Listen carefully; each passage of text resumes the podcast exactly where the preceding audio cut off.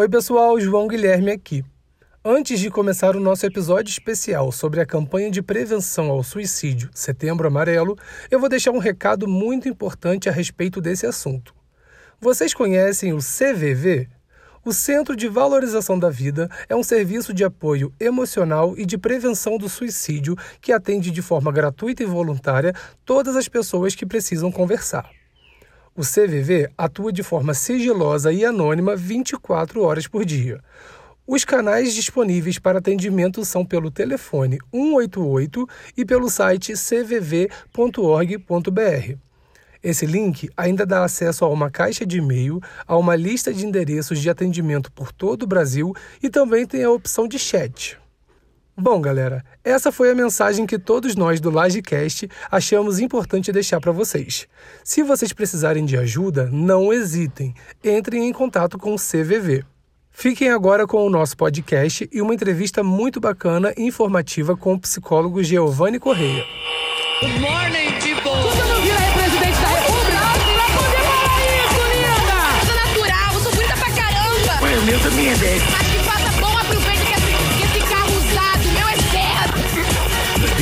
Accepts no responsibility for the next record. Olá, amigos! Está começando mais um Lagecast!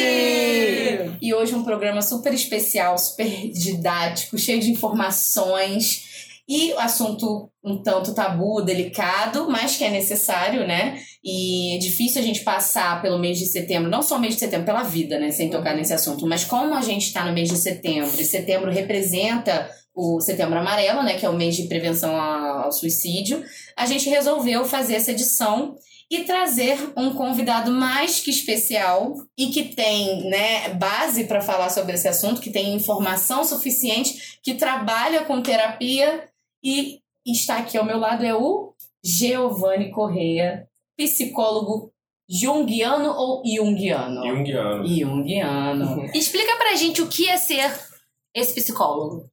Então, a abordagem junguiana é, é um tipo de abordagem dentre várias que a psicologia tem, né? E o nosso objeto de trabalho é o inconsciente, né? A gente trabalha com inconsciente coletivo também, técnicas expressivas da arte-terapia, é, interpretação de sonhos, né? Então a gente vê o ser humano de uma forma mais holística, assim, como conectado com o todo, com o mundo, com tudo, né, que existe. A gente não está aqui isolado, né? E a gente vê todas essas interações, né? Essas dinâmicas.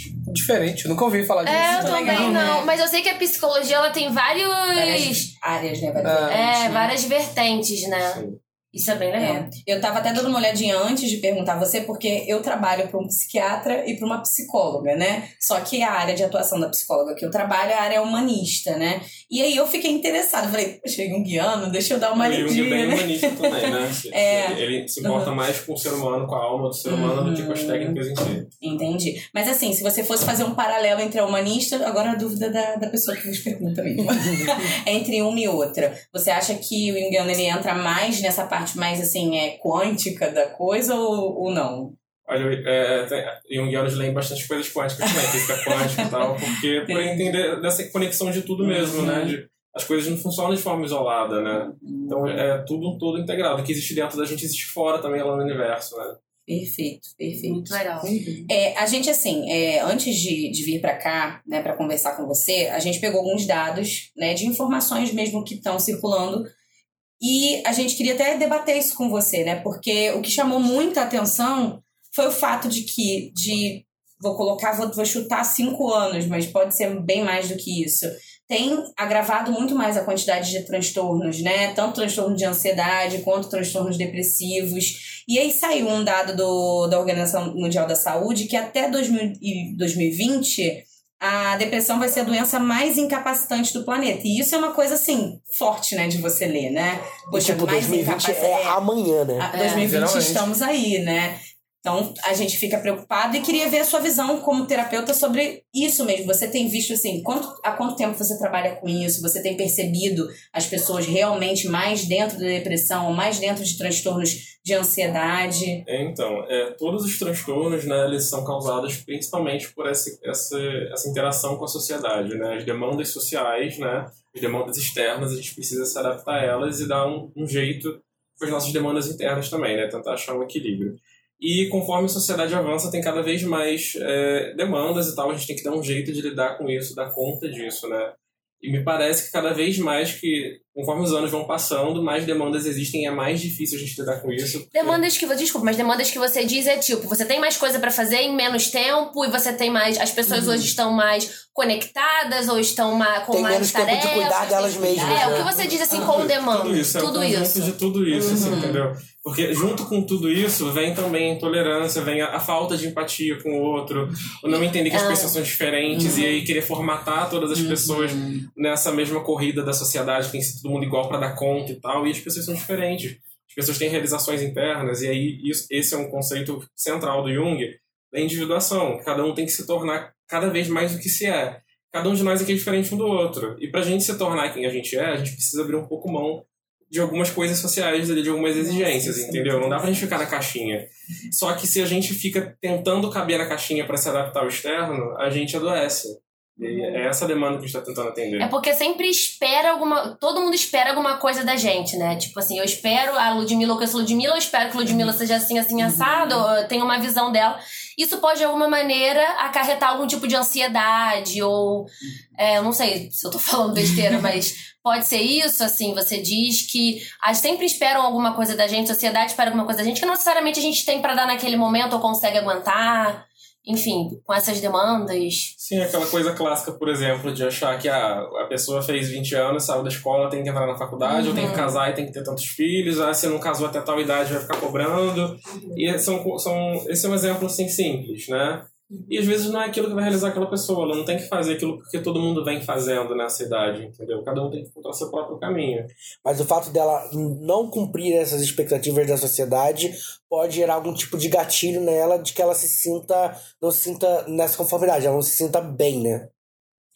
É, porque depende de como ela tá trabalhando isso dentro dela. Tem gente que não vai estar nem aí, vai vai tá não seguindo essas, essas, essas demandas e vai estar tudo bem com isso. Agora tem gente que fica né, balançado, né? O que, que eu faço? Onde que é meu lugar?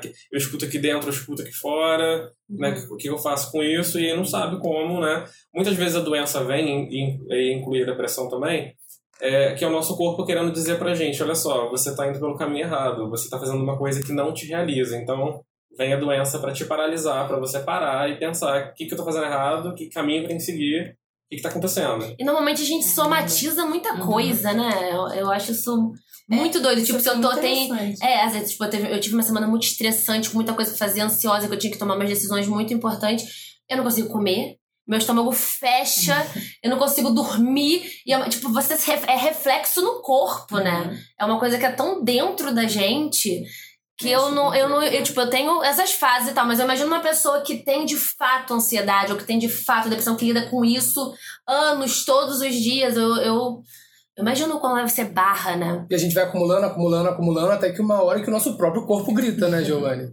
A gente precisa de uma ajuda, desabafar com um amigo, que às vezes é o que está mais próximo de você, para você é, falar um pouco da sua vida, até que alguém pode te indicar um profissional que é o mais indicado, né? E o que você falou, sua descrição aí, eu acho que tem muito a ver também com maturidade, personalidade e autoconhecimento, né?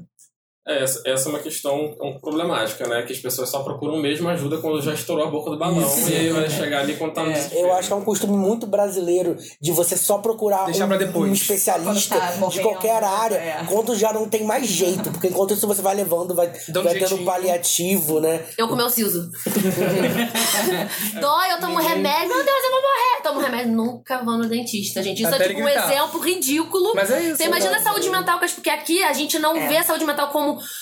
uma, com, grande, com grande valor que Como tem, né? a- as pessoas não veem a, a saúde mental como um- um- uma coisa essencial, né? É. Então, e tem um preconceito, tem toda uma estigmatização disso, que ainda tá sendo quebrada aos poucos, mas é importante você cuidar da sua saúde mental. Porque é um tipo de doença que não é visto, né? É, do mesmo jeito que é importante você fazer exercícios físicos ou, ou, ou ter uma dieta balanceada, tudo isso é importante pro equilíbrio do seu corpo. Faz parte da construção do seu ser, Sim. né? Isso E aí. o governo não dá, não dá assistência a isso, né? Não, não valoriza, então a população também não. né, as políticas de saúde mental vêm sendo desmontadas cada vez mais. E, e a gente vai fazer o que com isso, né? É, e uma vez eu até vi que isso que a gente falou, né? Do tipo, a gente deixa estourar, não sei o quê. Porque saúde mental não é que você tem um machucadinho, que todo mundo vê, cara, tu tem que cuidar disso daí. Exposto. Sabe? Não é isso. Às vezes a pessoa. É, Guarda pra e, si. e uma coisa que, por exemplo, eu tinha muito e, e que pelo menos quando a gente era mais novo, eu via, ah, a pessoa com depressão. A pessoa com depressão é triste, não sai de casa, é, não tem nenhum. não sorri, é, Só fica, fica no escuro. Uhum. E eu fui descobrir isso não tem muito tempo, que não. Que pessoas que têm depressão, elas saem, vão pra festa, vivem a vida dela. Então eu acho que a gente tá tão engatinhando ainda, né? Uhum. Tipo, a gente tá aprendendo mesmo.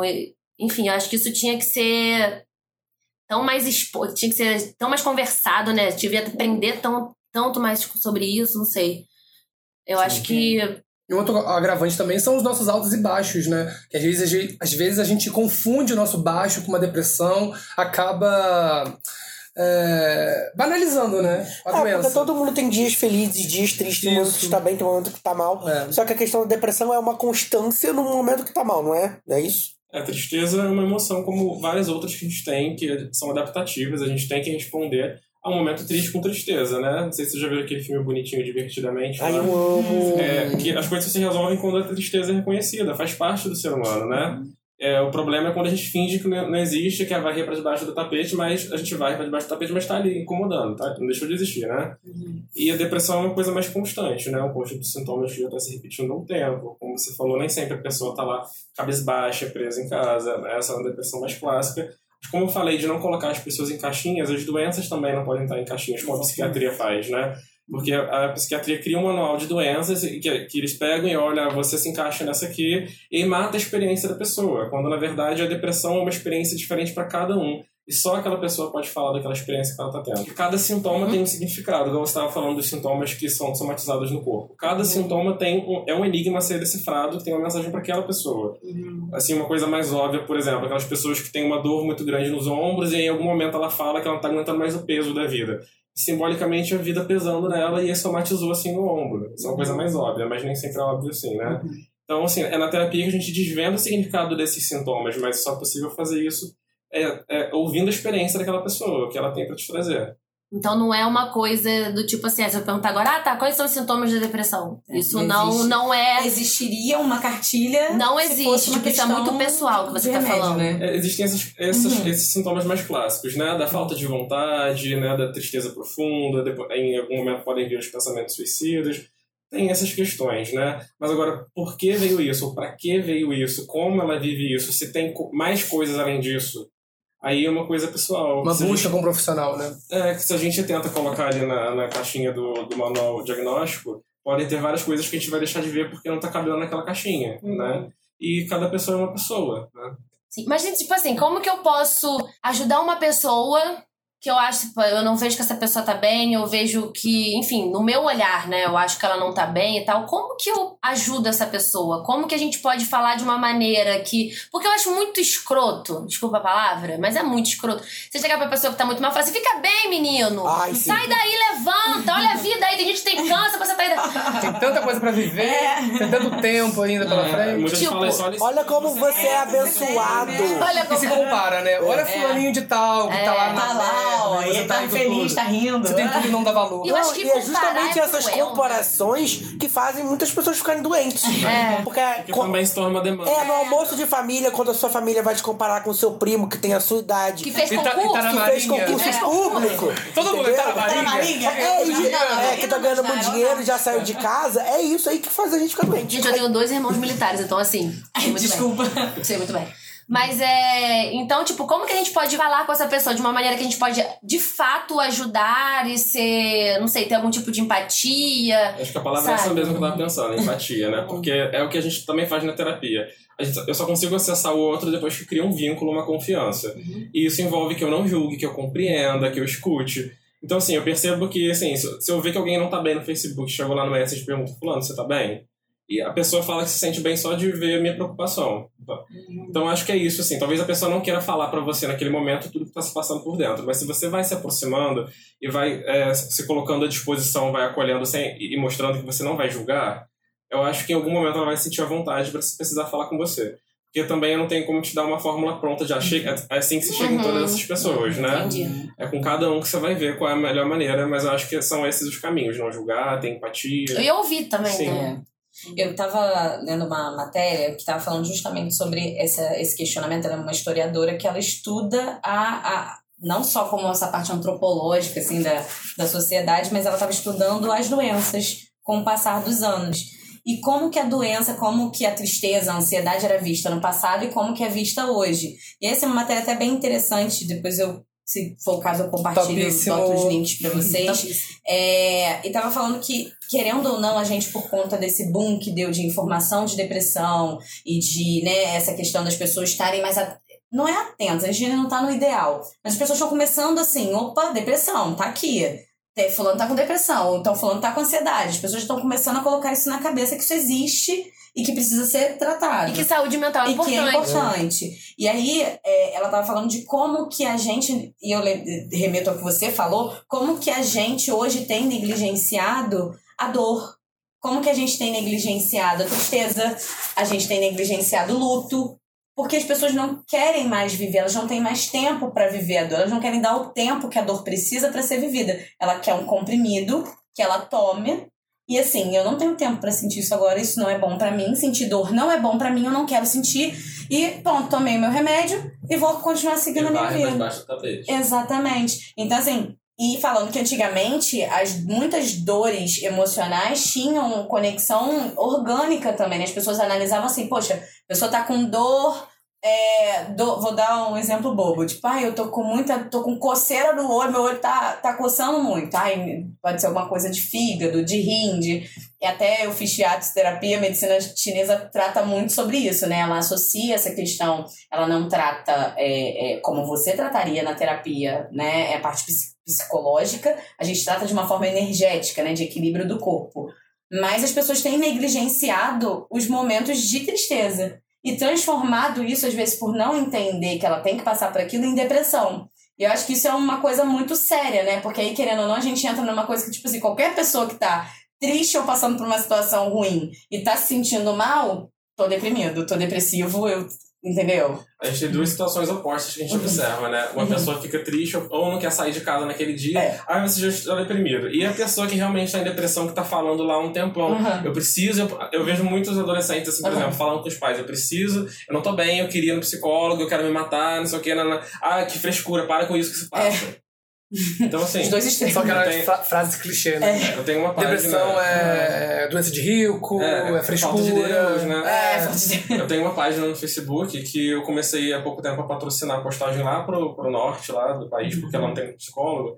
E aí é mensagem toda hora de gente falando de depressão e às vezes é adolescente falando que não sabe o que fazer porque fala com os pais e eles não. Não Ah, ouvidos. isso não vai passar, não sei o que, frescura. Nossa, né? Isso, pesadíssimo. Ainda mais essa fase, né? Inclusive, eu tinha até uma pergunta pra te fazer, como você já puxou esse gancho. Assim, essa parte de adolescentes, eu trabalho em consultório, né? Então, assim, eu vejo muito adolescente é, e criança também, tá? Tá subindo muito a quantidade de criança que tem ido, que tem buscado, não só por questões, assim, de adaptação ao colégio, amiguinho, não, por questão de depressão mesmo. E é diferente, né? É uma fase diferente. E eu pergunto assim, da seguinte forma: até que ponto é depressão e até que ponto seria identificado assim um, um, um DEM, uma falta de cuidado, uma falta de carinho dos pais mesmo, uma sensação de que a pessoa não está necessariamente deprimida, porque o adolescente às vezes ele usa muito o estado que ele tá para receber uma atenção que ele que foi negada a né? ele, né? E aí a gente fica numa situação que é difícil de falar porque estão com os hormônios todos à flor da pele e tudo é um gatilho para a pessoa se fechar mais. Você que provavelmente está trabalhando com adolescente, assim, qual que é a sua visão disso e o que que você indicaria? Se tiver algum papai, alguma mamãezinha aqui ouvindo a gente, Preste atenção. né? Então, eu acho que em qualquer idade pode ter esse sintoma de, de adoecer para chamar a atenção do outro. Isso acontece em muitos casos. Mas, assim, é, a adolescência é uma fase difícil mesmo de que você precisa largar daquele corpo de, de criança e, e entrar na vida adulta. Então, quem sou eu e quem sou eu nesse mundo, nessas demandas todas que estão sendo exigidas, o que, que eu faço? Tá tudo tão confuso, não sei onde me encaixo. E isso cada vez me parece mais pesado. Então, acho é é nessa fase que o adolescente também olha para a própria sombra lá dentro e vê questões que eu não acho legais. Então, Eu acho que é um misto de confusões que podem aí acabar numa questão dessas, assim. Mas é muito complicado, assim, muito delicado a gente ficar falando assim, é, será que isso é uma depressão ou não é? Eu tenho, eu tenho pacientes que eles chegam e em algum determinado momento eles falam assim, ah, porque minha depressão, e assim, eu não falo nada, mas assim, eu não, eu não trabalho diagnosticando, não me interessa o nome. É, me interessa que ele tem aqueles sintomas, ele poderia ter outros. Ele uhum. tem aqueles ali, me interessa aqueles. E aí, assim, eu também. Ele, ele tava falando que ele tem depressão e jamais passou na minha cabeça, por exemplo, que ele tem depressão. Uhum. Mas ele ou alguém disse pra ele, ou algum médico disse pra ele, uhum. sei lá. Eu fico mais. É, me preocupa muito mais se chegar essa questão de se cortar, de, de chegar a pensamentos suicidas uhum. e tal. Aí isso me demanda um cuidado melhor que lembra, que volta mais para esse cuidado aí, me lembra mais a depressão, né? Agora, fora isso, eu não, não boto muito nessa caixinha assim. Né? Isso que você falou é tão perigoso, né? Tipo, o autodiagnóstico também. Porque uhum. hoje em dia na internet a gente tá na era da é, informação com, mas com muita desinformação. Gente, qualquer sintoma que você procura no Google é câncer. É câncer no cérebro. Ou eu tô sabe? grávida. É. eu tô só com dor no siso, quero um remédio. Gravidez. Eu só quero um remédio pro siso, meu Deus, eu tô grávida. Porque realmente a gente, a gente tem muito conteúdo hoje pra poder consumir no YouTube, podcasts, é, Google no, no, modo geral, mas eu vejo muita gente se autodiagnosticando, né? Que não passa por um profissional que te, te dá certinho o que você tem ou trata aquilo, os seus sintomas.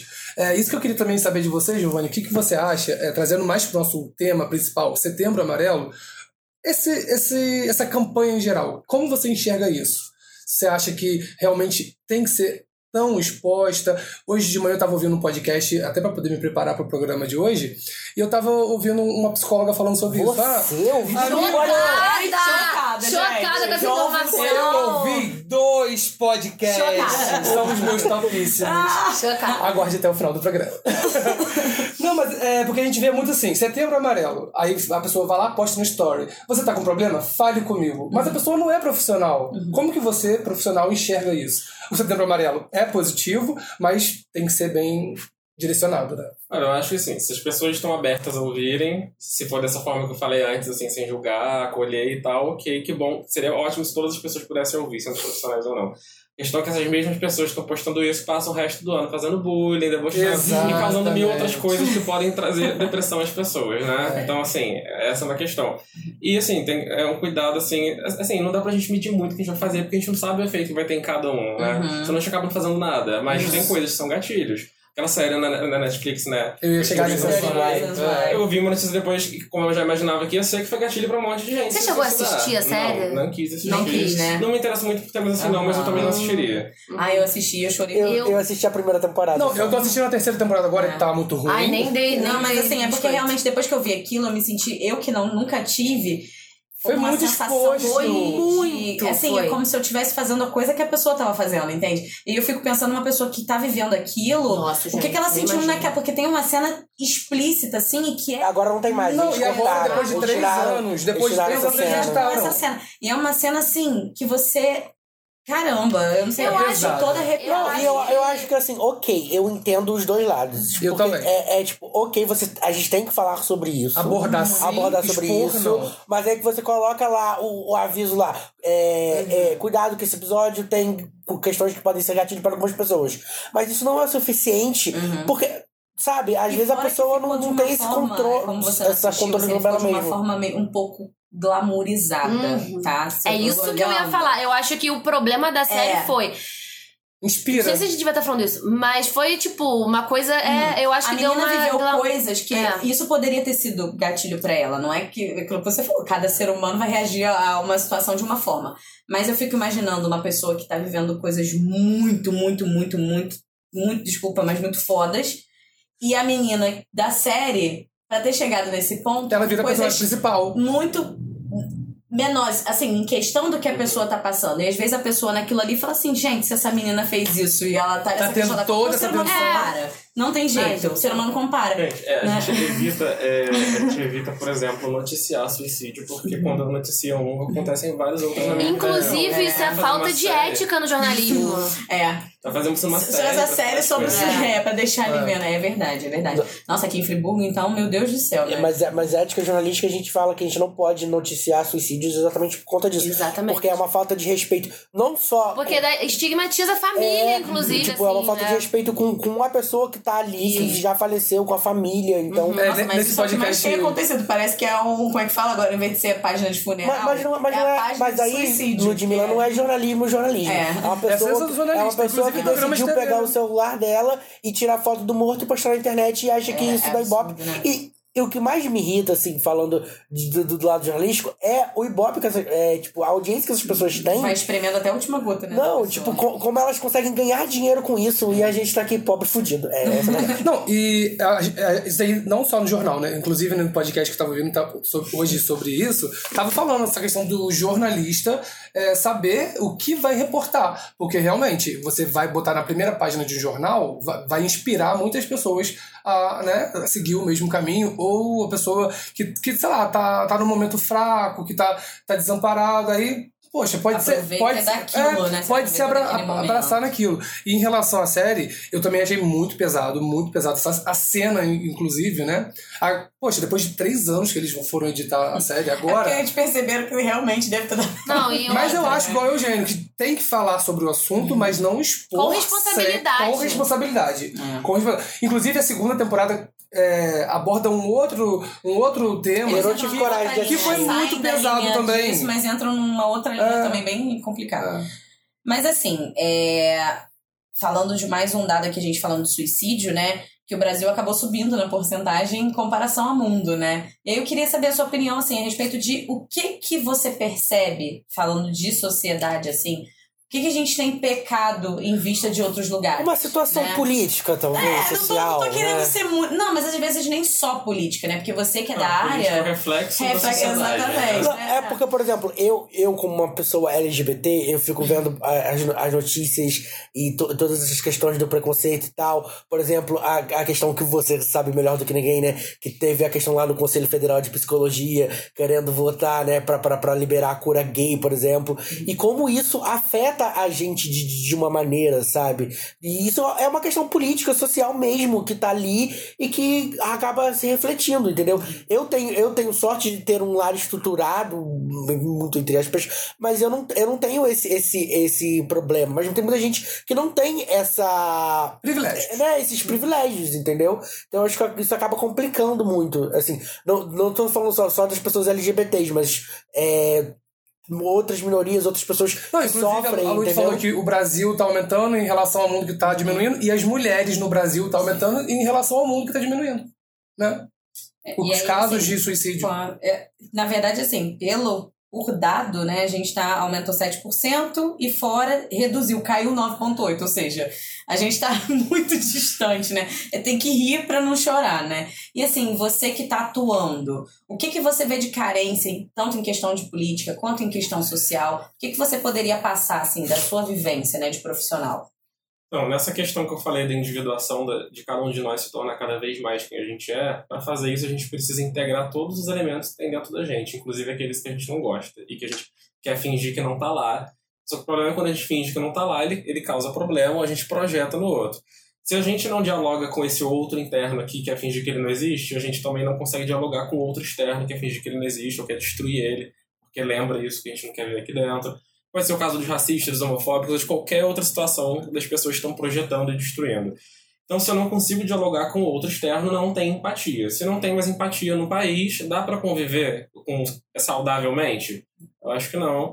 E aí, com a falta de empatia, a gente elege um governo também que não tem empatia, que não entende nenhuma dessas questões, que vai, vai desabilitar todas essas políticas que, que servem ao outro, que servem ao bem comum, né? Então, eu acho que tudo é um reflexo de uma coisa ou outra.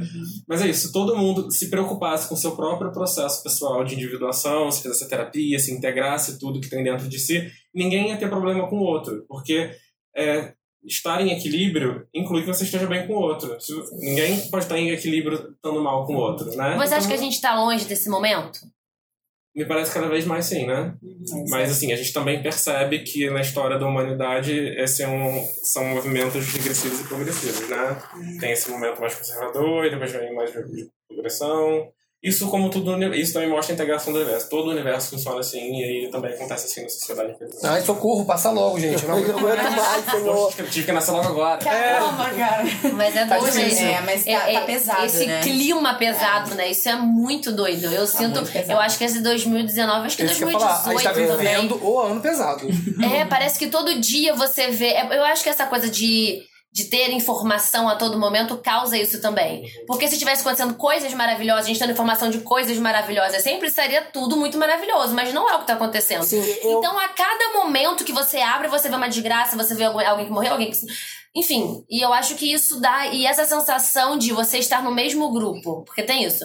Por exemplo, a gente tá aqui no mesmo grupo. Tem dia que nós quatro a gente não Não tá bem. é. não tá bem. E você não. Então, é, parece que.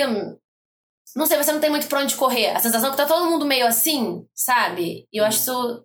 Enfim, eu não sei muito bem como sair dessas situações, assim. E eu acho que uma questão que o Giovanni levantou que é importante, porque não, não importa se o governo é de esquerda, de direita, se é comunista, se é progressista, se é conservador, mas eu acho que a gente olhar pro outro, entender que o outro tem problemas e que a gente tem que apoiar todas as questões de saúde, porque a saúde mental também é uma questão de saúde pública. Nossa. entendeu?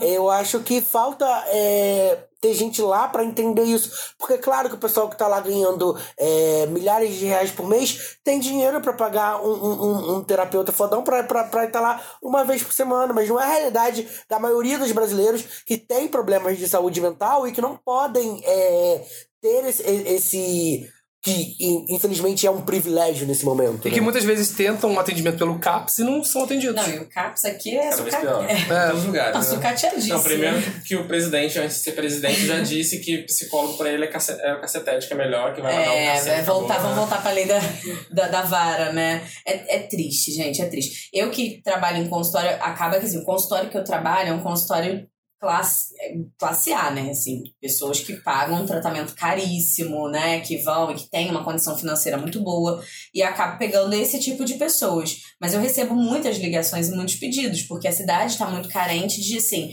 a gente tem muitos psicólogos, mas para essa área mais social ainda está muito longe ainda do ideal, né? Porque não tem mais trabalho em posto de saúde, né? A questão do CAPS mesmo que tá, coitado, que o CAPS você vai para lá, você fica realmente, você pega uma doença que você não tem, porque é triste de ver, né? Em um lugar que poderia ser ali um centro com, com desenvolvimento de tudo, né? Com voluntário, com gente ali para trabalhar, com terapias, terapia de grupo, Nem você material tem, né? Não Porque Não tem. tem dinheiro. não tem. E aí não é- e eu fico pensando, né? Às vezes você fala assim, não é que não tem dinheiro, é a prioridade do dinheiro, né? Porque o dinheiro não está sendo usado para isso. E aí você vê os dados aumentando, as pessoas fechando os olhos para os dados e esses programas, né, que seriam de assistência, porque querendo ou não, terapia ainda é uma coisa um pouco elitizada, se a gente for parar para pensar. Porque a pessoa que tá lá ralando no dia a dia que ela ganha um salário mínimo, a última coisa que ela vai pensar na vida dela é que ela tem um problema que ela precisa fazer terapia. E às vezes ela tá cheia de questões, mas ela é aquela burrinho de carga ali que tem que Antes de mais nada, ela vai comprar o pão, né? tem que comprar o pão, tem que viver. E assim, E aí vira, e aí sim. vira aquela coisa, coitada, como é que a pessoa também vai ter essa, essa noção que a gente tem hoje se ela vive uma situação que ela não pode nem se dar a luz de questionar, porque às vezes ela vai ouvir uma história de outra pessoa, a gente aqui conversando e ela ouvindo esse programa, se fosse o caso, e ela fica assim, nossa, eu olho a quantidade de, de coisa que eu tenho que passar, não tenho nem tempo pra pensar nisso. Como é que essa gente com dinheiro até empatia dessa pessoa, a gente pode nem culpar, porque a pessoa não tem tempo de, de, de, de criar essa, essa empatia, né? Tá, tá muito difícil, tá muito difícil. E assim, é, uma outra coisa que eu ia te perguntar, da sua vivência dentro da linha que você atua, você acredita que assim, todas as linhas tera... é uma pergunta meio óbvia, mas eu sei que tem muita gente que se confunde, eu vejo muito isso dentro de consultório. As pessoas perguntam assim: "Ah, mas o que é terapia humanista? Poxa, mas isso é bom pra mim? Isso não é bom? O que é melhor pra mim?" Pra você também tem essa diferença, por exemplo, às vezes tem paciente que você pode encaminhar para uma outra pessoa, você analisa que às vezes ele poderia se dar melhor com outra terapia ou indifere? Olha, eu nunca tive nenhum caso em que eu Uhum. precisasse indicar para outra, outra linha, não. Uhum. Porque, assim, Jung ele criou uma, uma teoria que ele abrange o ser humano inteiro, Uhum. todo- de qualquer lugar do planeta. Assim. Mas diferente de algumas outras linhas que é, servem mais para o ocidente e tal. É, mas, assim, tem profissionais que gostam, ah, é para ser mais pontual, manda para TCC, para ser mais rápido, talvez, ou manda, não sei. Uhum. É, eu prefiro já que chegou pra mim, é, eu acredito que é pra ser ali, então vamos tentar fazer ali. Isso foi uma pergunta muito interessante, Lud. É, Esses dias eu fiquei refletindo muito porque uma amiga minha faz terapia há um tempinho já e a própria psicóloga é, encaminhou para outro profissional. E ela chegou para mim e me falou: Pô, João, fiquei triste porque a minha psicóloga tá desistindo de mim. Aí eu falei: Gente, mas existe isso? Pode isso? Um profissional mandar para outro? E ela tava muito triste mesmo, a ponto de chorar. É. Falava: Não quero mais continuar a fazer tratamento porque ela já desistiu de mim. Então eu até eu tenho que começar tudo do zero, Eu acho explicar a que minha história. conversado com ela, né, pra fazer isso. Porque assim, é, se eu não tenho horário, por exemplo, porque cai pra aquela pessoa, eu vou indicar um colega, pra não Uhum. deixar a pessoa desamparada. Se a pessoa tem questões que mexem muito com as minhas questões pessoais, aí pra não atrapalhar o tratamento, eu posso caminhá-la pra outra pessoa. Mas eu acho que Tem eu essa questão ser, também. posso ser claro com ela, pra ela também não ficar fantasiando isso. É, né? no caso dela foi tipo linha de tratamento. Foi o termo utilizado para ah, a- o nosso papo chegou até o ponto final. Então agora você vai tratar Gente, em se minha psicóloga fazer Exatamente. Eu, fiquei chocado. Eu, fiquei chocado. Tipo, ah, até aqui deu certo. Até aqui nos ajudou. Gente, eu vou Até aqui nos ajudou o Senhor. Então, beijo, procure outro, sabe? Eu, eu fiquei, eu fiquei chocado. Uma limitação da Eu fiquei chocado. Gente, de verdade, eu vou mandar uma mensagem pra minha psicóloga se ela fizesse comigo.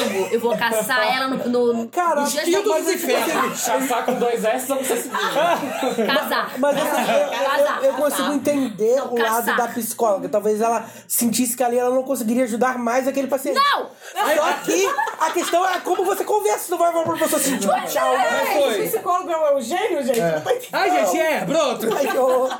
Gente, engraçado, eu tô, eu tô assistindo sessão de terapia da Nova Play. Perfeito. E aí dá muito essa Alguém tava visão. assistindo a minha conta, deve ter sido minha irmã. Pode ser, não sei. É, alguém é, e tava dando muito a visão dele, né? Eu não terminei ainda, mas em um dado momento, ele, o terapeuta, conversando com a psicóloga, a psicóloga falou: Você acha que é bom conversar com essa menina? Olha o quanto que ela mexe com você. Não, não, e conversando isso. Porque, tipo, eu faço terapia desde os meus 16. Tem 11 anos que eu faço. E eu nunca parei pra 11 anos com a pensar mesma psicóloga. com a mesma psicóloga. Será que isso eu do ponto final Por isso que eu tô, chegando? tipo assim, gente, não existe ponto final você. É, então eu fiquei pensando, cara, eu acho que eu nunca cheguei pra Poliana e parei pra pensar do lado dela. Isso é muito É, doido, porque né? você neutraliza. É, isso, isso é. é Isso é que a Sarah muito doido. Assim, as pessoas acabam neutralizando muito o terapeuta, assim, às vezes. Como se o terapeuta Como não se fosse, assim- humano, não fosse humano, né? Ah, ele Não, eu, tá eu não, evoluído, tipo, tem né? vezes. Não, por exemplo, tem vezes que eu falo alguma coisa e falo, Poliana, você tá me julgando por dentro, não tá? Eu tenho certeza que você tá me julgando. Mas ela fala, Ana, isso, pra, isso não importa. Eu não, tô, eu não tô aqui pra te julgar ou não. Isso não. Pra você é irrelevante. Enfim, mas eu, eu achei interessante porque. Você vê o outro lado, né? O outro lado mesmo, assim. Eu acho que. Você é uma pessoa mesmo. Aí corta pro, pro psicólogo, eu não aguento mais. Corta pra Poliana, cara. Ana é retardada. Eu acho que eu vou mandar pra outra linha de tratamento. Gente, eu né? Mas olha, eu, por exemplo, eu, fi, eu tô há seis anos em terapia também. Aí eu comecei com a psicanalista, porque eu gostava muito da psicanálise na faculdade, depois eu conheci Jung. Aí foi esse ano, no início do ano, que eu comecei a pensar assim, acho que eu vou trocar para um psicólogo junguiano, que é a área que eu trabalho, acho que faz mais sentido, pra eu passar pela experiência também, por, por outra linha. Mas eu ficava com essa questão, poxa, eu vou ter que contar tudo. Nossa, que preguiça. É tipo um novo relacionamento Aí, é. mesmo, né? Só que aí Oi, depois oi, eu tudo bem, a tudo pensar, bem. Bom, eu vou ter um outro ponto de vista, eu vou me reouvir contando a minha história de novo, de- diferente, porque já não vai ser Você é evoluído num grau que eu nem me imagino, gente. Você pensa nisso? Recomeçar. Aí eu troquei, assim, tá sendo ótimo. É muito legal. Mas, é- mas é porque você vai, você vai perceber, talvez, que a, a história que você contou pra sua psicóloga anos atrás, quando você contar agora, você vai talvez enxergar essa Mas história então, de maneira mas é diferente. isso que eu acho interessante. Como ela me conhece, tipo, desde a minha adolescência, ela fala comigo, Ana, você se lembra quando você tinha 20 anos que você falava isso? E olha como que você tá agora. Tipo, eu Ela quero puxa, isso. né? Porque É ela é me, entendeu? ela me faz enxergar o quanto eu mudei. Porque Tem coisa que nem eu lembro, gente. Ela falou, você lembra que você falou isso? Eu falei, Eu não. comecei nessa vibe de terapia há pouco tempo, né? Porque eu era muito relutante à terapia. E eu precisava. Nossa, era pra eu ter feito terapia desde Cara, sempre. todo mundo. Não, e eu acho Mas que na dá- terapia você começa assim, a pessoa me fala, "Pô, A pessoa faz nasce, faz mano?" natação e vai pra terapia. Eu, eu, eu acho que ainda mais no seu caso, como você trabalha num Nossa, consultório, é- é um os problemas peso. das pessoas ficam ali em você, Eu naquela falo- sala eu de converso espera, muito né? isso até na terapia. Eu falo, olha, é difícil porque essa questão da própria empatia, é difícil a gente dosar, porque às vezes eu me responsabilizo muito pelo que a pessoa tá falando, entende?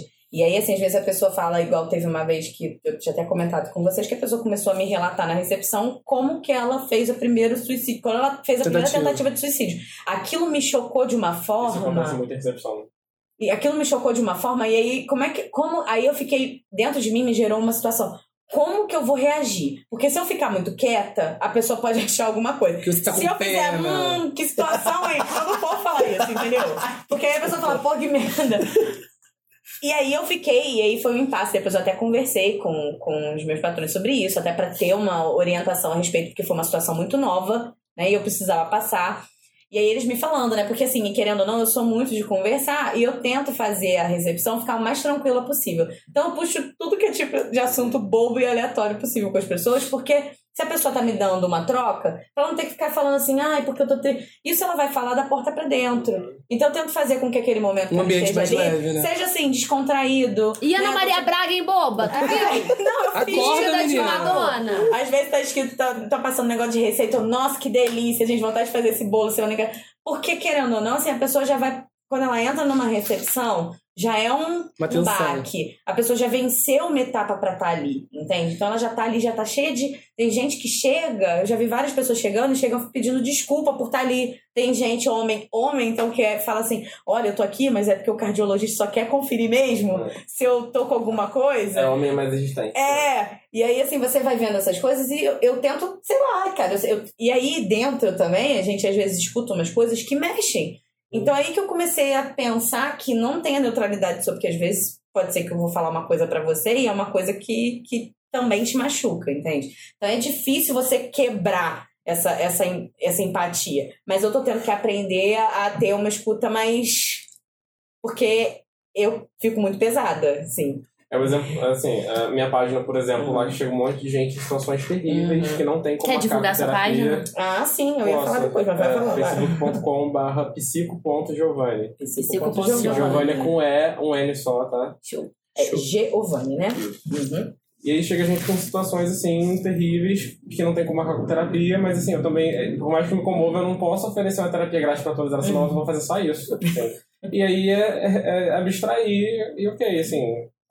É difícil não carregar pra cima. Tem uma é, hora vai que essa coisa, dá. tipo, fica fácil, essa coisa de abstrair e de não. De algo, por exemplo, mas é porque, claro, você é um profissional, mas às vezes, tipo, a gente, tipo, alude, a gente escuta e tal, fica com aquilo, ai Nossa, meu Deus, dias vontade. Como guarda. será que aquela Eu fiquei dias pensando. eu, eu, chega um momento em que vocês, tipo assim, a pessoa saiu, pronto, vida nova, outra coisa, vou pensar nos meus problemas, tem que resolver não sei o quê. É, é fácil isso? Não, pelo pelo menos pra mim é, parece que eu desligo um botãozinho. É. eu, eu Nossa, acho meu que é se, se me aparecer um, um paciente meu, assim, que eu ver que tá num caso muito grave, talvez eu fique preocupado, assim. né? Eu acho que Isso é pra mim ia ser muito difícil me esvaziar, sabe? É por isso que a gente não é Tira. psicólogo. É, né? não deu, né? Não. Não, mas eu acho que isso também é com experiência, né? É. Tipo, às vezes na primeira, não sei. Tipo, as Sim, primeiras Sim, eram. mas assim, tem coisas mais delicadas que eu vou ficar me perguntando: será que foi algo que eu fiz e eu deixei de fazer? Uhum. Que- será que tem mais algo que eu posso fazer pra evitar isso? E acho que eu vou ficar me cucado É. com isso. O que, que Até eu porque faço a agora? psicologia não é uma ciência exata, né? Não tem como você saber se tudo aquilo que você fez foi 100% ou foi, tipo, 10%. Isso é. Ah, e a é- gente. Ah, desculpa falar. Desculpa Não, até porque você falou disso, ah, de ficar às vezes se questionando e pensando. E isso eu acho que todas as pessoas que lidam, que tem essa profissão que lida com pessoas, é meio assim. A minha mãe, ela trabalha em uma creche há muito, sei lá, quase 30 anos. Então, é, e é uma creche é, de olaria, então pega muito, muitas pessoas carentes, muitas crianças carentes, filhas de traficante e tal, uma coisa muito doida. As crianças têm uma vida muito é, difícil. Então, tem algumas pessoas, teve, teve um aluno dela e tal que que morreu porque entrou pro tráfico, morreu cedo, e a minha mãe ficou se questionando, meu Deus, o que, que eu devia ter feito? Eu nunca devia ter abandonado fulano, porque eu conheci depois ele adolescente, podia ter... Sabe? Ela ficou falando, o que que faltou na, adole- na, na infância dele, o que, que eu podia ter Puxa feito? a culpa pra ela, né? Eu falei, mãe, assim, as pessoas também têm escolhas pessoais, enfim, né? Mas eu imagino Mas é que essa profissão. É, eu acho que deve ter profissões que. Não, a gente já tem bem trabalhado de certa forma. Tem, Uhum. Lógico que tem gente mais sensível ou não. A gente tem que ter a nossa terapia pessoal também. E às vezes um supervisor também, porque não dá só pra gente ver os casos pelo nosso ponto de vista só. Uhum. né? Ah, então essa parte de supervisão, ela acontece também, mesmo, né? Ah, legal. Sim, mas o que me deixaria mais preocupado são assim, pacientes mais frágeis, que poderiam, por exemplo, abrir um surto psicótico, assim, que você fica Uhum. meio.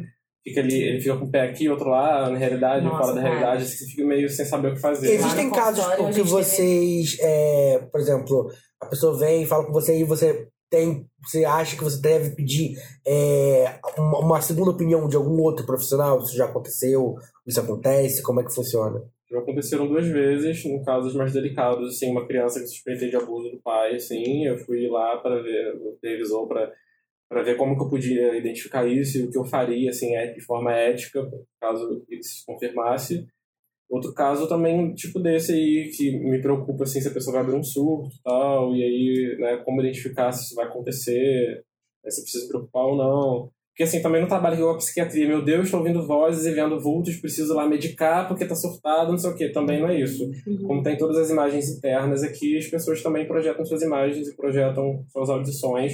Isso também tem significado para ela a ser decifrado, É né? totalmente Preciso ouvir- diferente, Preciso ouvir né? essas vozes junto com ele. Eu quero saber o que, que essas vozes estão... Eu não quero calar essas vozes com remédio, eu quero saber o que, que essas vozes estão falando. Eu quero, se elas estão falando também de dentro, tem um sentido. Cara, que muito interessante, né, pra, pra, né, pra minha pessoa que trabalha para um psiquiatra, ouvir isso é muito diferente, né? É uma realidade muito diferente. E acaba que a gente teve situações, né? Não era quando eu trabalhava lá, mas eu fiquei ciente de pessoas que realmente tiraram a vida, né? E aí eu fico. Aí eu fiquei assustadíssima, né? Que eu fiquei pensando assim, ah, meu Deus, será que vai acontecer quando eu estiver aqui? Ou alguém que eu tive contato e conversei, porque pode acontecer a qualquer momento, você está suscetível a qualquer coisa a todo momento. Eu falo que trabalhar com isso é tudo, parece que tudo é gatilho, né? O dia que a pessoa olhou pra tua cara e sei lá. E aí eu tava conversando com, com os meus patrões e tal, perguntando como que. Porque eu falei, cara, como é que vocês lidam com isso? Porque, né, mesma pergunta que eu fiz pra você, porque a gente fica preocupado até com o profissional. Pensa o peso que tem você saber que uma pessoa que tava em tratamento com você tirou a vida. E aí você. Aí, Sim, né? é, a medicação é importante em muitos casos, Uhum. mas assim, eu penso que só em casos muito graves, Uhum. né? Tem casos que a pessoa tirou Sim. a vida justamente por causa, Por da, causa medicação, da medicação. Porque a medicação calou as vozes que davam inspiração para ela fazer lá a Sim, atividadezinha sim, sim. que ela fazia. Tem, a gente tem muito. Eu falo que o, o profissional que eu trabalho, é, eu assim, eu respeito muito o trabalho dele porque eu sei que ele trabalha com a parte médica da situação, mas ele é muito humano. Então eu vejo assim, eu não vejo essa, essa política de tudo é remédio, entendeu? Que a maioria das pessoas tem. Tipo, chegou um remédio, aquele protocolo certinho, ele acompanha, né? Ele faz uma parte meio terapêutica também. E eu vejo muita diferença até na evolução das pessoas, porque tem pessoas que ele já indica para terapia direto. Tipo, olha, o seu caso aqui, né, você vai ter um acompanhamento terapêutico, não tem essa necessidade. Então, se a pessoa chega numa, num surto, começa, vai diminuindo e você é encaminhado para um, pra, né, pra manter aquilo com uma terapia. Só que, infelizmente, o que a gente vê, eu falo que assim, muito infelizmente, porque o consultório que eu vou, a consulta é 550 reais. Então, assim, Você trabalha. que é que eu, que eu trabalho, é. Que eu, Eu ia falar, tá menina. É isso, hein, meninas? Mas assim, é uma coisa que deveria ser tratada Pra como todos os normal, espaços em sociais. todos os espaços, né? Tipo, ah, você precisa de um remédio, você tá com crise de rim e você não tá se aguentando, tá, você vai tomar um remédio. Ou então não, você tá com uma Mas tem cólica. que ver, buscar Mas, onde que tá vindo O a que, que é essa crise de. que, que é essa crise de rim? Tipo, eu com né? dor no estômago. É. Eu, eu falei pra minha mãe, mãe, preciso é, É. ir no Tem que médico e tal, meu né? estômago tá É, tem que na Ela, Tem que investigar. Eu falei, filha, mas- toma Buscopan, vai mas o que que tá acontecendo nessa semana hoje? Você quer ir lá no médico pra eles passar o remédio pro estômago ou você quer entender com a É. Poliana, que é minha psicóloga? Nossa, coisa Poliana. É, o que que é, sabe? A minha mãe... Gente, eu sou muito privilegiada Era o Siso. ter... Era o Siso. Eu sou muito privilegiada por ter, tipo assim, os pais que eu tenho, porque eles são muito assim. Mas eu sei que é difícil, cara. É muito difícil. Porque o remédio ele apaga o fogo que tá cima, ele não vai no foco do incêndio. Teve, eu, eu acho que terapia. todo mundo tem, se não, tipo assim, se não foi o seu caso, mas sempre conhece alguém que toma um tarja preta há anos, sabe nem pra quê. É, tipo, na minha, fami- não, é, na minha dopada. família eu tenho, tipo, tias que tomam é Rivotril, né? nem pra quê. Ah, não consigo ficar sem meu remédio. Deus, Meus é, meninos é ficam sem meu remédio. Aí você vai comenta alguma médico. coisa, você toma uma gotinha de Rivotril e dorme. E a gente Sim, recebe é muita gente doido. extremamente dopada, né? E aí o processo de. É, é, é muito mais difícil. Uma vez eu fui no neurologista pra fazer chapa da coluna, porque tava me dando muitas enxaquecas, eu queria ver o que era. Na hora que eu cheguei e apertei a mão dele, ele falou assim, sua mão tá, tá suada, você tem ansiedade, passou um tarde de Ah! também. É loucura, Eu tô com cara. calor É. no caso, Mas né? tem- também tem esse conluio dos médicos Ah, com a é. farmácia e tal, passa remédio. Ah, a também, empresa farmacêutica é... Eu fiquei, eu Inclusive- fiquei. É. Inclusive os manuais de psiquiatria lá que vem lá dos, dos Estados Unidos, né? O, o- a farmácia paga, a indústria farmacêutica paga os psiquiatras para que eles criem transtornos, porque coloca a pessoa no transtorno tem que ter um remédio para aquilo. Então, É porque vai entrando dentro daquela, daquela codificação, né, do CID lá, né? Uhum. Vai, aí vai, ah, você é CID 15, você é CID 25, você é CID 20. Mas aí é você saber como é que você vai lidar. Realmente essa pessoa é. Porque dá trabalho, né? Você cuidar da pessoa. Investigar. dar remédio é fácil, porque você torna a pessoa sem emoção nenhuma. É um zumbizinho que tá ali, ela não sente, ela não. Não, e tem uma hora que esse remédio não vai dar mais o É, mesmo e não- conforto, não. então você tem que aumentar a dose pra você sentir aquela coisa, tipo, não tô sentindo. É uma e, e a cadeia. ideia não é essa, né? E, e- e é o que eu admiro muito do trabalho da- do psiquiatra aqui, que, né, que eu atendo pra ele, porque dá trabalho. E é pra dar trabalho. Você precisa saber o que, que vai ser feito, o que, que não vai. Você tem que acompanhar a pessoa. Não é tipo, ai, toma aqui um remedinho daqui a três Até meses pelo você dinheiro volta, que se paga, né, amor? Tem que Tá. dar trabalho sim. Né? Não, É. E nem também é, ser consulta, fazer consulta na, no balcão de Sim, farmácia, né? sim. Porque. E ó, outra coisa, Isso é crime. critério, critério de, de medicamento dele, eu vejo porque eu vejo representante chegando e a gente recebe representante todos os dias. E existe essa política do representante, ó, vou pagar teu congresso, jantar de não Sim. sei o quê, você quer não sei o quê. Um a gente lá não tem nem, às vezes eu ganho bloquinho e tal, tem propaganda, eu arranco a propaganda. Tem, porque essa associação é uma coisa que ele descarta. E ele lê material de eh, os PDFs, né? Porque a maioria dos médicos pega aquilo e enfia dentro da lata do lixo, tipo, não, tá me pagando quanto, né? Tá me Ele estuda mesmo, né? Ele, ele estuda muito, ele estuda muito.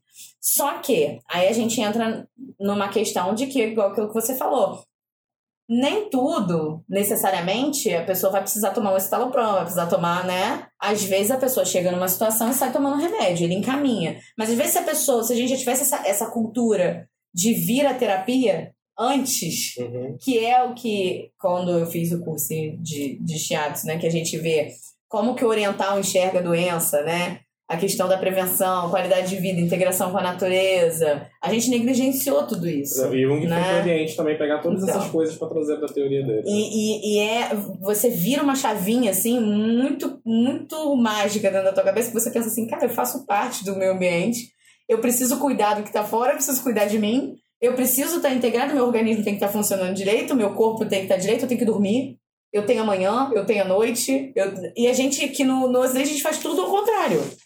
Isso, né? isso do todo que forma a pessoa também é muito interessante. Eu li um livro, justamente por, porque quando eu comecei a atender, começou a aparecer muito paciente se cortando, que falando que queria se matar. Ai. Eu pensei, nossa, será que é assim mesmo ou tá vindo só pra mim? Tipo, socorro, Aí- energia chuva, é essa? Fui energia, sorteado. Vou defumar. Aí tem um livro de um. Tem um livro de. Ai, que horror.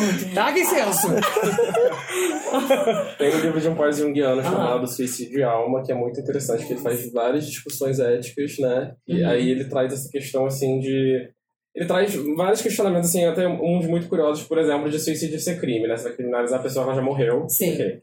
É, e aí, essa, tem, aí ele discute essa questão para a medicina, que a medicina tá, tá preocupada com o corpo físico, né? Então, para medicina, se a pessoa vai se matar, então vai lá amarrar, não, você não vai fazer isso, vai te amarrar, vai te dopar, Uhum.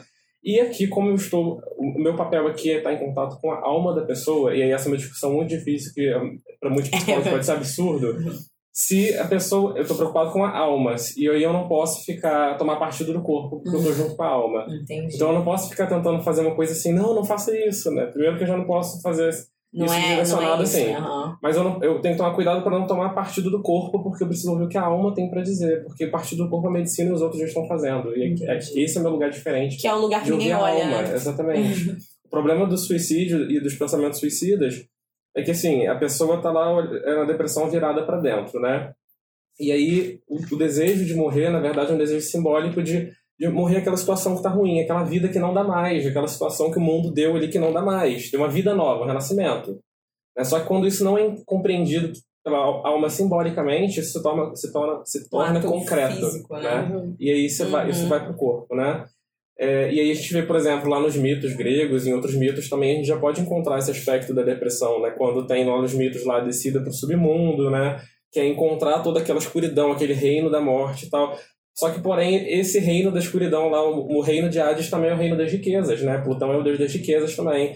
Então, a depressão é uma, oportunidade de olhar para dentro e reencontrar tudo isso que tem aqui dentro, reencontrar suas próprias riquezas também, para depois poder sair desse Hades renovado, com esse rena- renascimento que é necessário, né? Ai, gente, e o que que tá adorei. errado, Também. né? É. Então, assim, a gente vê com a depressão, meu Deus, a doença, não sei o que, não sei o que. É uma doença, ok, é uma patologia, mas como eu disse, todas as patologias têm um significado e uma razão. Não é por que, que eu estou depressivo, é para que, que eu estou depressivo. Essa doença veio me dizer o quê? Com que objetivo, né? Que, que riquezas interiores eu preciso encontrar. Né? Ai, tô toda arrepiada. Ai, gente, essa coisa de você se encontrar mesmo, isso é, isso é muito impressionante, assim. Até a forma da gente olhar as coisas, a gente vê com, com, com esse tabu e com esse, né, esse dedo, e tipo, não, é doença, não sei o quê. A gente não consegue tirar e ter essa sabedoria de tirar o proveito, que foi o que você falou, tirar o proveito que a gente fala assim, de uma forma bem mas do ruim para trazer o bom, né? Às vezes a gente precisa estar tá lá no fundo do poço pra gente poder reerguer. Porque se a gente estiver bem e tudo bem, a gente não, não tem o hábito muito de pensar quando a gente tá feliz, quando a gente tá curtindo. É, uma, é um ato mais automático. Agora, todas as vezes que a gente questiona, que a gente pensa, que a gente começa a prestar atenção, é quando a gente tá numa merdinha, né? E eu vejo, tipo, esse tempo todo que eu faço terapia e tal, é muito doido, porque quanto mais tempo eu faço, mais eu penso, gente, eu não, eu não me imagino sem. Porque eu acho que é uma. Porque hoje uma coisa que é preciosa para todo mundo é o tempo. Você dá tempo, não, eu vou doar meu tempo para você. Já é difícil, às vezes a gente faz isso muito mais pelos outros do que pela gente mesmo. Não, meu amigo tá mal, vou escutar ele, mas quando eu tô mal, falar isso pra lá. Não quero resolver eu, isso, eu não. não tenho tempo. É, então eu acho que a terapia, ela me dá isso. Eu, é o meu momento ali de olhar para mim, de me entender, de me ajudar, de ver onde eu quero ir, do que eu já melhorei de como eu acho que isso também é muito bom para mim. Eu ver o quanto eu já melhorei, quanto eu evoluí, o quanto eu e quanto eu ainda tenho que aprender. Eu acho que a terapia, ela pode, ah, tem vezes que eu saio de lá com vontade de chorar, mas é porque eu pensei em alguma coisa, ou tem vezes que eu saio de lá super feliz porque eu vi que deu certo e que eu já sei o que eu vou fazer, assim assado. Eu acho que a terapia, ela faz a gente entender melhor quem a gente é que a gente sozinho não conseguiria. Ou com um amigo também. É, tipo, o João um Guilherme, amigo é meu muito amigo. fácil, eu vou né? falar Bate- com um é amigo. troca de papo, né? É, Não, eu, resolver, eu né? acho que mais, com o psicólogo a gente não tem dedo pra falar. O psicólogo não é o nosso amigo, por mais, por exemplo, eu sou muito amigo do João. Eu vou e falo, João, o que, que você acha disso, o que você acha daquilo? Às vezes o João pode achar uma coisa e falar assim, cara, eu conheço a Anaíses. Se eu falar assim com ela, ela não vai gostar, ou ela não vai. Sabe? Vai dar a própria o opinião. psicólogo não Quando o tem psicólogo isso. tem essa posição neutra de não julgar, É. porque eu escuto umas coisas por aí também. Giovanni, você tocou no assunto que eu tô segurando aqui. Ih, Não, polêmica. sério. É, depois de ouvir o discurso dele, que ele falou que agora que eu também fiquei arrepiado, bom. é, eu acho que a gente tem que se dar novas oportunidades e, e ter novas experiências. Por exemplo, eu nunca tinha ouvido falar sobre o seu método de trabalho junguiano. É, lá em casa, eu já fiz terapia, não é- acho que nem é terapia o nome, que eu, eu acho muito confuso isso, é terapia, psicólogo, eu ainda consigo, eu ainda não consigo é, di- é, distinguir uma da outra. Mas eu já fui em psicólogos algumas vezes na minha vida. É, a primeira vez eu fiz terapia familiar, foi assim que eu vim morar em Friburgo, vim né, sair de uma cidade, vim para outra, saí de uma residência com a minha avó, vim morar num outro esquema de família. A família inteira fez essa, essa terapia. É, foi, foi, um, foi um pouco, pouco, é, pouco tempo. Logo depois eu comecei a fazer sozinho, né? A minha mãe fez outro. E eu, eu senti que a minha mãe teve uma experiência muito negativa com uma, uma psicóloga. Porque ela tratava também uma outra conhecida, e, e essa outra conhecida ficou sabendo de coisas que minha mãe contou durante a. Caramba. É, extremamente sabe? A psicóloga fazia esse. Né, pegava ponte, aqui né? e levava lá. Então eu acho que é isso. É você se dar novas oportunidades, conhecer novas técnicas, novas oportunidades. É, eu fiz um- a última vez que eu fiz terapia, agora foi. Terapia, não sei se é terapia. É, que eu fiz psicólogo. terapia, tá. Foi agora em 2013. Foi eu. Agora? Não, a última vez. 2016, 2016. Foi quando você pegou, né? Oi, Foi, querido. foi quando eu operei. Aham. 2019, tá antes. Não, eu falei errado, é 2016, mas assim, tem muito tempo. É, eu fui me preparar pra fazer cirurgia bariátrica, igual eu falei, acho que já falei no Livecast 2, né, Eugênio? Que eu falei como que eu. Como Ouça o. Livecast 2. Vai lá, Está no. Spotify. É, que eu expliquei como, que, como foi todo o meu processo para fazer a cirurgia e um, uma dessa, dos pilares para poder fazer a cirurgia bariátrica foi passar pelo psicólogo. E foi, eu, eu enxerguei ali um outro tipo de profissional, sabe? Então, para mim, que já, eu já fiz a terapia familiar, depois uma outra o outro tipo, uma outra abordagem que eu acho que era normal. Que eu cheguei a deitar no divã, eu achei muito chique isso. Eu deitei no divã, com, aquele com 13 anos, se achando, né? E agora, pra poder fazer uma preparação para uma cirurgia, eu, eu já vi três tipos de abordagens diferentes. Então é isso. Se dá a oportunidade. Se você teve uma, uma experiência negativa com algum profissional, não deixa isso afetar todo o seu restante da sua vida. Porque eu vejo a minha mãe hoje resistente ela não quer mais voltar a fazer terapia. Eu não. Vou voltar a fazer psicólogo pra ela contar tudo da minha vida pros outros.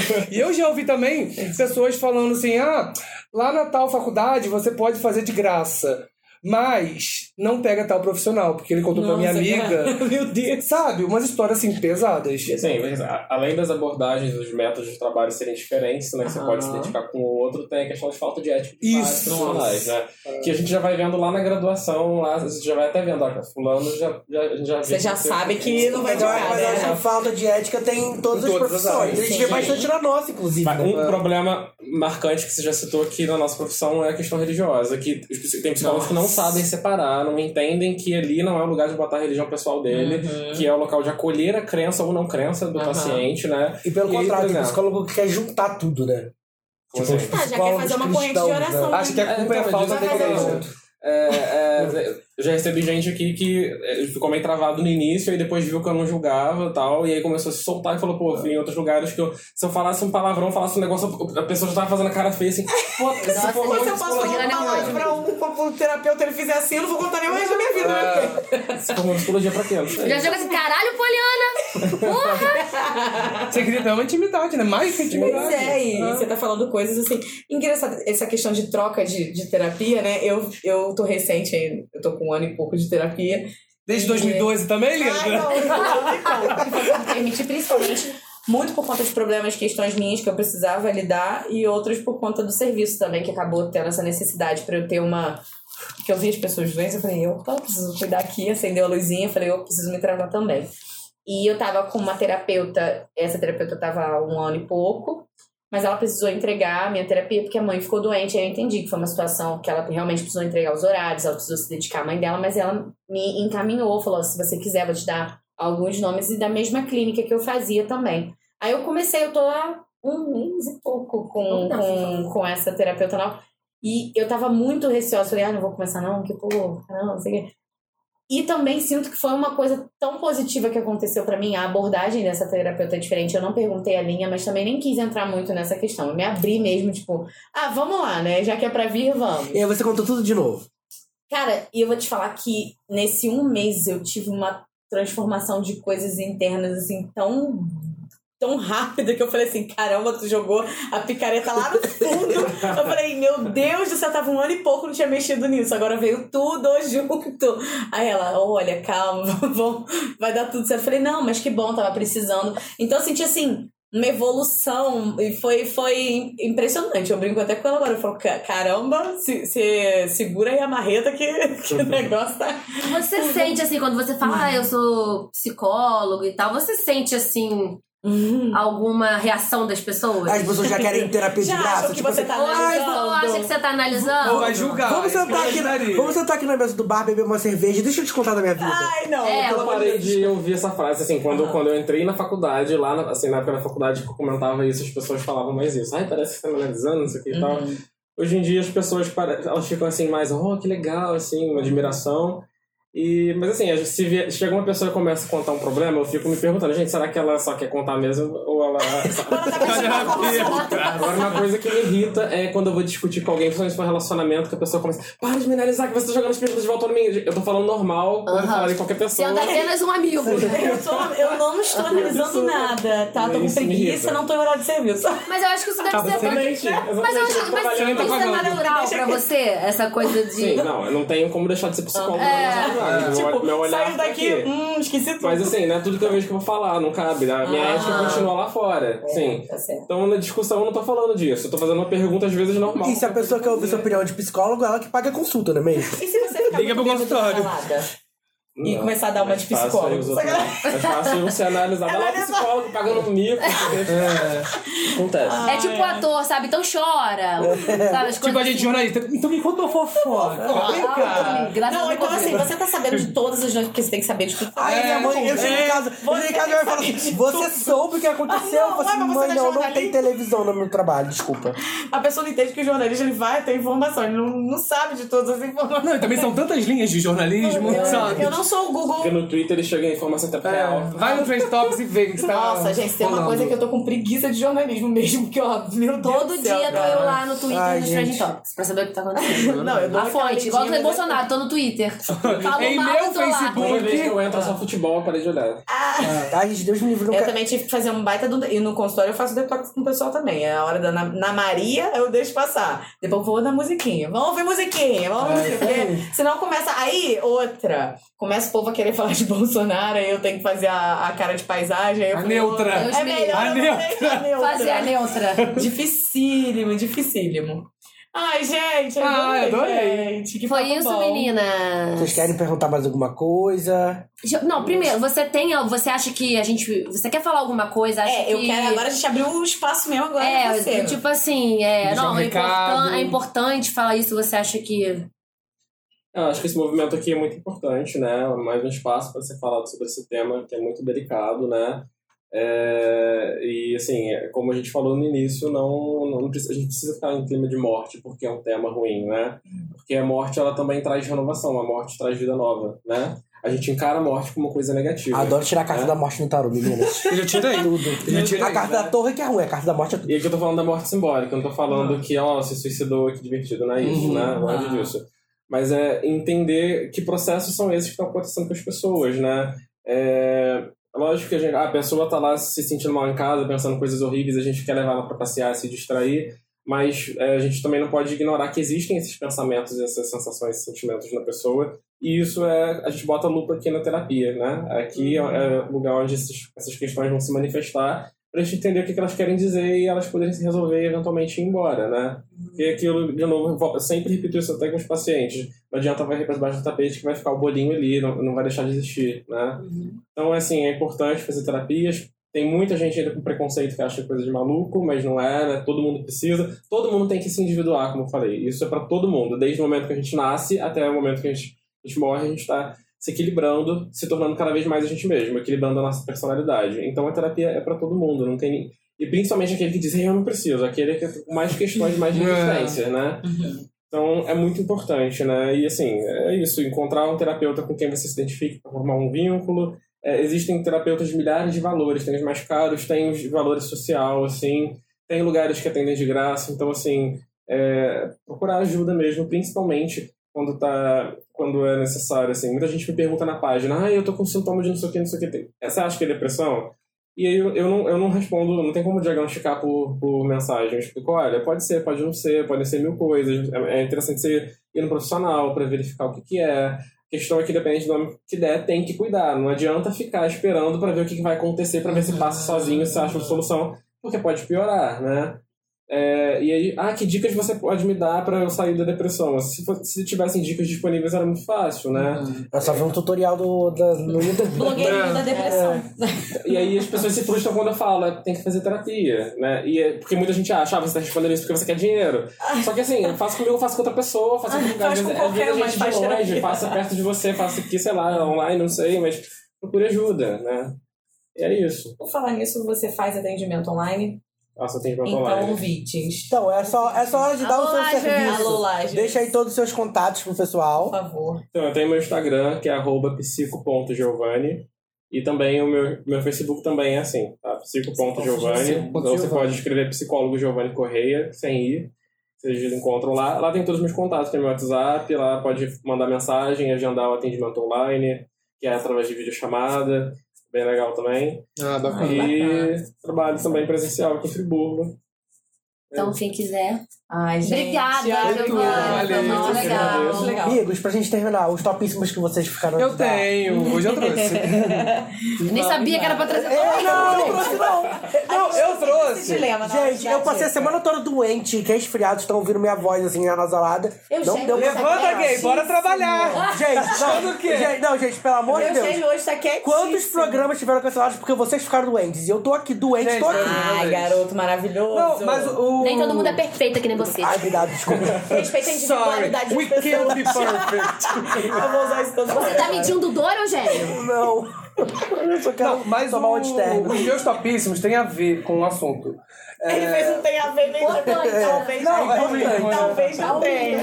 que é a primeira. Na verdade, esse topíssimo ia da casa da Ludmilla, que ela correu com a gente uma Ah, é vez verdade, E não deixou eu falar. o nosso- o primeiro. Cancelada. Que é um podcast, hoje eu tô, eu tô me esforçando, amigo. Ai, eu amo, João. Eu tô tentando. Parabéns. Que é o podcast Entre Mentes, que é do portal Drauzio Varela. Mas não é o Drauzio Varela que, fa- Varela que faz esse podcast. Valéria. Valéria. é, é a equipe Vaiola. dele. Então, é, ele trata sobre que Vaiola. Drauzio Vaiola. Davis.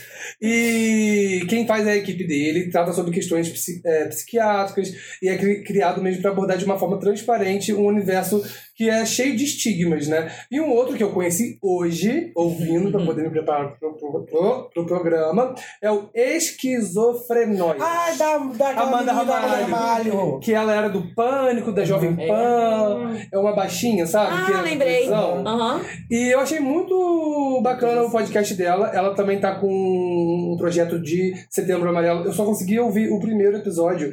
São quatro episódios, já saíram dois. Eu tô esperando sair mais os, os outros dois. Que durante as minhas caminhadinhas matinais agora eu tô tentando ouvir podcast, gente. Muito bom, espero que você ouça o Livecast também. Eu ouvi, eu te falei. Eu ouvi o, o que eu tava lá no carro, no que eu participei remotamente, e eu ouvi os Zipzopcast que vocês participaram. Remotamente. Então é isso, gente. As minhas duas indicações são dois podcasts: o Entre Mentes e o Esquizofrenóias. Os dois estão no Spotify. Spore. Vai, Ludmilla. Ai, amiguinha. Eu não tenho. Ah, acho que vocês podem, vocês podem indicar o programa que vocês participaram dos episódios. Mas a gente falou no outro programa. Gente, desculpa. Estava presente. Então é isso. Escutou mesmo podcast. Eu escutei. Vai, ter- A gente falou no Livecast que você falou que escutou. vai rolar até um feat com os Episodcast. Tô sabendo, não. É, você não ouviu, né? Sobre o YouTube, não é? É um programa organizado, sim. Vai, Ludmilla. Vai, Ludmilla. Não, cara, meu topíssimo. É topíssimo? Tô pensando nisso. Meu topíssimo vai pra terapia. Arrasou! Porque a linha Lática aí Porque já foi pra violência. É top. É, exatamente. Eu não te falou julgo. de sessão de terapia, menina? Não, em sessão de terapia. Que quem tiver Globo Vou te mandar isso também. Não. Ela falou no Ai, grupo. mentira, mesmo. Respeito. Não, eu tava assistindo, eu até comentei com vocês. É, eu achei muito interessante a sessão de terapia por ser diferente da questão do 30 Reasons Why lá, porque você realmente entra nas histórias, mas você vê que tem uma continuidade e é tratado com muito respeito, assim, essas histórias. Você vê o desenvolvimento, você começa a entender esse universo da terapia. Porque muitas pessoas não, nem sabem o que é uma E terapia, sabe o que que é né? interessante? Uma coisa que eu falava muito quando eu era mais novinha, que comecei, que você vai meio, "Ai, cara, nada a ver o adolescente, né? Mas muitas pessoas falaram lá, e eu escuto muitas pessoas que fazem terapia falando, ai, não sei nem porque eu tô fazendo aqui, gente. Não é preciso. Não tá adiantando nada. Não, não tá, não tá É, cheguei adiantando aqui já vi duas pessoas, não nada. tá mudando em nada na Tá minha mudando vida. em nada. E aí, Aí, depois você a vai tá uma ver uma chulapada. transformação, É, né? é Mas é interessante bacana. que todo mundo. Eu acho que as pessoas que fazem terapia devem ter se identificado. Todo mundo senta e fala, ai, cara, tá adiantando nada. E Não também fazendo entra a nada. ansiedade e também tem É. que Não, você quer que resolva a forma, consulta. É, tipo, pagou a consulta, meu anjo, você vai resolver a minha vida Você inteira. cagou a É vida exatamente toda isso, é. e você acha que o, É a psicólogo vai a Dubai em 20 Exatamente. minutos. Um problema. É tipo quando a gente fala assim, ai, não tá acontecendo nada na minha vida. Você olha pra trás, no último ano você fez uma viagem, você conheceu gente nova, você fez novos amigos. Não, você mas a viajou, gente é sabe? muito doido, Lembra-se né? disso em dezembro?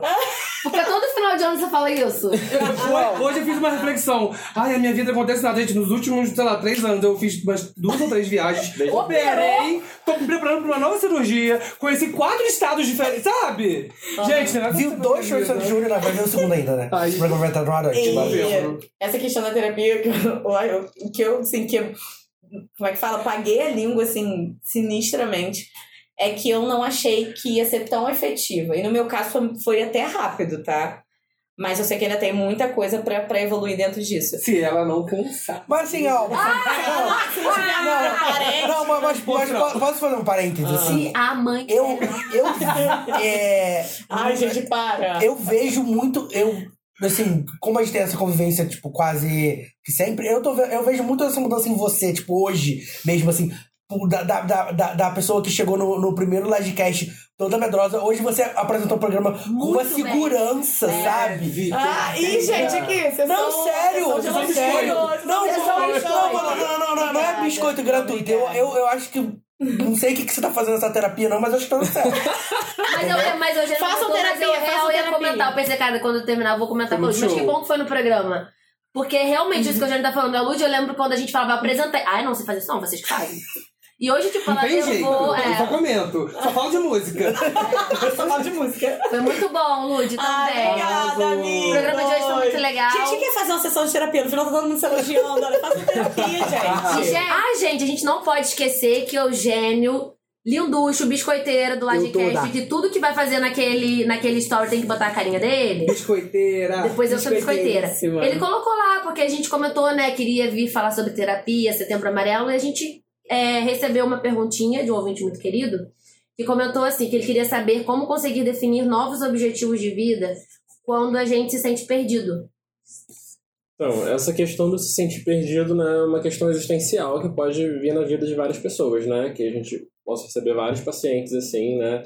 E que tem a ver com esse processo que eu falei de individuação também, né? Quem sou eu, o que eu faço, para onde eu vou, qual é o caminho nesse mundo imenso me demandando tantas coisas, né?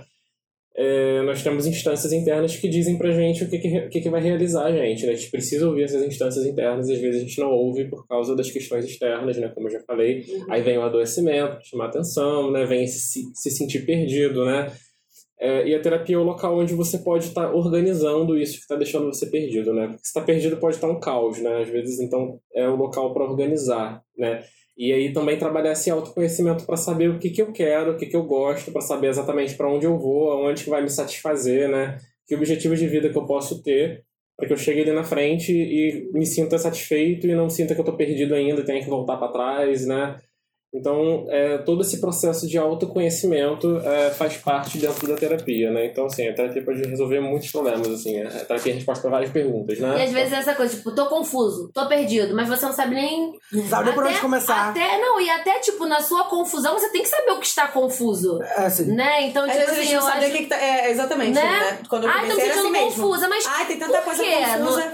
Não- É, Ai, não mas por que tá sabe. sendo- Não sei, é um monte de coisa. E Aí tem que ir é. tirando os nós, né? Sim. Isso é muito legal. É muito maneiro. Giovanni, a gente quer te agradecer. Muito, obrigada. Obrigada Pelo de seu coração. tempo, Sim, com certeza marcaremos outro. Com certeza marcaremos outro programa. Você é um querido, super fofo. Ai, adorei. Adorei, adorei, adorei. E qualquer coisa, desculpa aí se a gente é Gente, é. Aguado, Ju, chegou, desculpa. correu. Você foi um pouco, recebeu a gente super Eu bem. eu Obrigada mesmo. também, adorei, tá? Tá? E Obrigado. Lager, siga a gente nas redes sociais. Se quiser mandar algum e-mail com alguma. é, enfim, quiser desabafar, a gente manda o contato do Giovanni. Por sinal, faz Porque é atendimento online, ou importante. seja, vocês que estão fora de Friburgo, se gostaram, né? Tem interesse, contato. entre em contato com Gente, ele. vamos dar todos os contatos, que a gente não falou quem nós somos no início do Vamos. programa, Ai, a tá? pessoa já sabe, gente. Vai lá no arroba que tá, Lagecast. é, a pessoa que tá na agora. Vê na bio, tá o arroba de todo mundo lá. Mas o meu é arroba João G. Xavier. Arroba link na bio. Link na bio, meninas. É isso, beijo, até o próximo programa. Tchau, tchau, gente. A. Tchau. Foi